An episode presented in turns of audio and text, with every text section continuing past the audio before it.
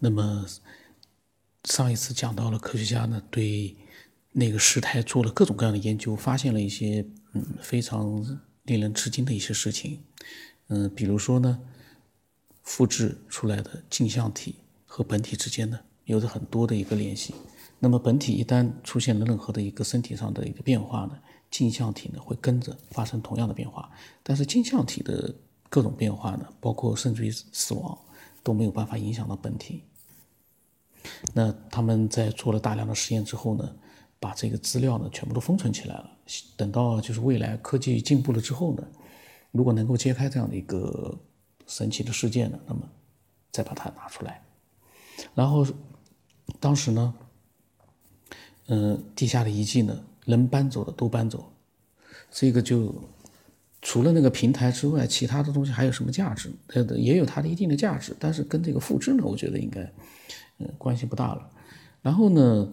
嗯，说呢，就是说不能搬走的就放在那边，然后用大炮呢封住了地下洞穴的入口。脑洞很大，但是呢都不现实。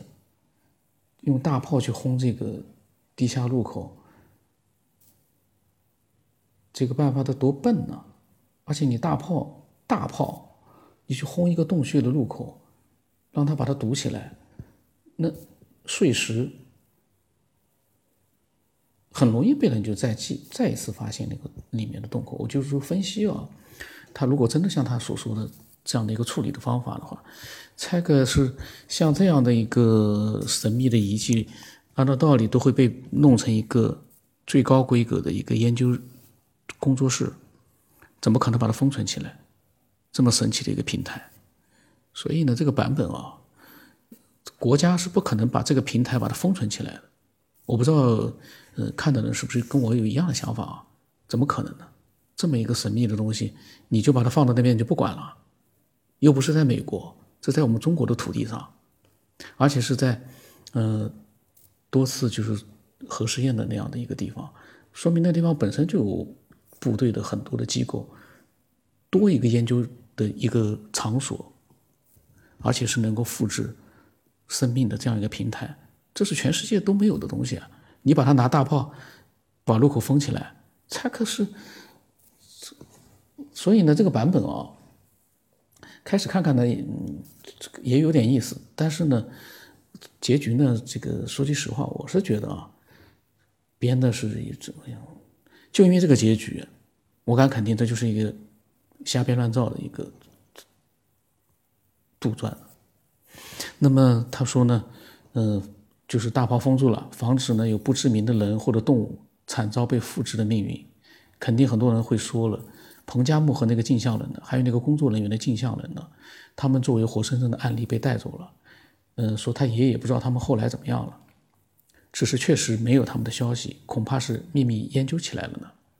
然后他爷爷被要求按了手印，承诺这一生都不能够将这些事情说出来，然后被遣送回了老家。过着普通老百姓的生活，这个呢就是一个短片的一个，呃，开脑洞的一个神秘的一个传奇故事，假的。但我不知道听的人啊，有没有人会觉得说这个是真的？我呢，百分之九十九点九九肯定它是假的。就像我刚才说的那个理由，有这样一个神奇的一个平台。你把它拿大炮把路口炸的封起来了，这个事就算结束了。这么神奇的一个地下仪器，可能会这么处理吗？不可能的事情啊！这个国家都会把它如获至宝一样的，这个是多神奇啊！说白了，有很多重要的人物，但是他说本体，他这有一个就是说，嗯，本体如果出现问题的话呢，镜像体也活不了了。这个呢，确实也是一个，嗯，也，这个呢是一个我觉得是一个非常遗憾的事情。为什么？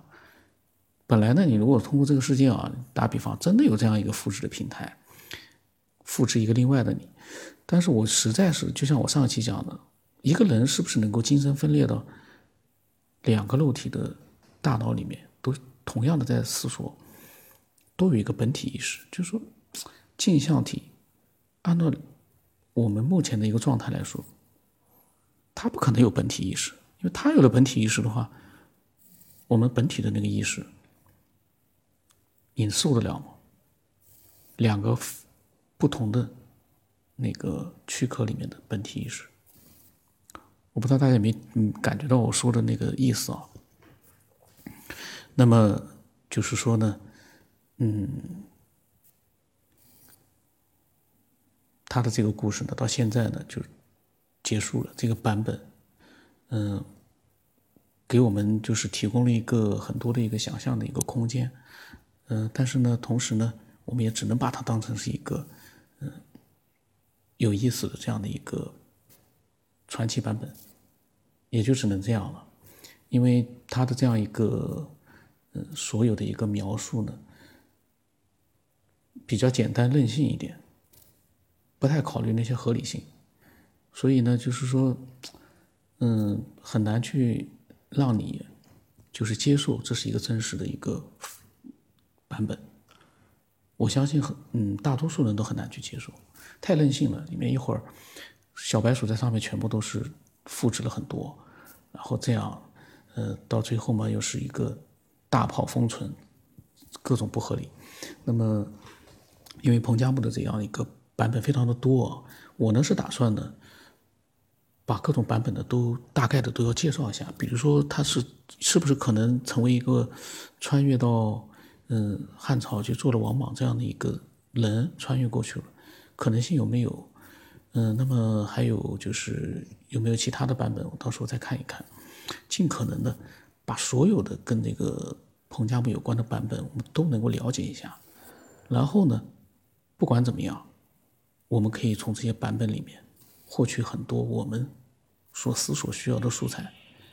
至少你辨别了这些杜撰的东西之后，你的思索能力、辨别能力就更加提高。当然，因为我是没有任何的，就是事先没有看，我都没有看。我呢就打算呢，我我的习惯是一边去看。一边去了解，一边呢，嗯，就是看看有没有想法。有的时候呢是没有想法，因为大脑有的时候并不是那么活跃，所以呢，我把它讲了之后，我没有自己的想法，这也有。有的时候呢，有很多自己的想法，所以这是一个非常真实的状态。那，嗯，如果说呢，你能够认可这样一个状态的，也觉得这样状态是非常真实的，也很有意思的，那看看也很好。那有的人呢，你像看一部，呃，想看一部，呃，非常精彩的、惊心动魄的那样的一部什么样的娱乐大片之类的，那我的这个闲扯就没有任何意思了。我这个是送给那些，嗯，在网络里面留言的那些人啊，因为有些人，因为很多人是点赞，他们喜欢，嗯，也有一部分人呢说呢，有他的吐字经常是错误的，啊，什么人呐。和人呐，什么都分不清楚，嗯，有一些读音错了，嗯，我其实我想跟他们讲，一篇东西拿给你，你没有任何的一个准备，你去念，你看看你是不是能够非常标准的把它全部读对，就就说是，嗯，打比方，就说是新闻联播的主持人，他能百分之百念对所有的字吗？不可能的，所以呢，这种。没有意思的东西就不要去讲了，因为我们听的是内容，我们看的是这个人是不是有一点思索，嗯，还有点意思。我们看的是这个，不是来挑刺的。挑刺的话，这种随机的节目刺多的，挑了没有意义。因为这个这一期的内容比较短，我就多扯了两句啊。下来我们讲更多的别的版本。去更远的地方，见更亮的光。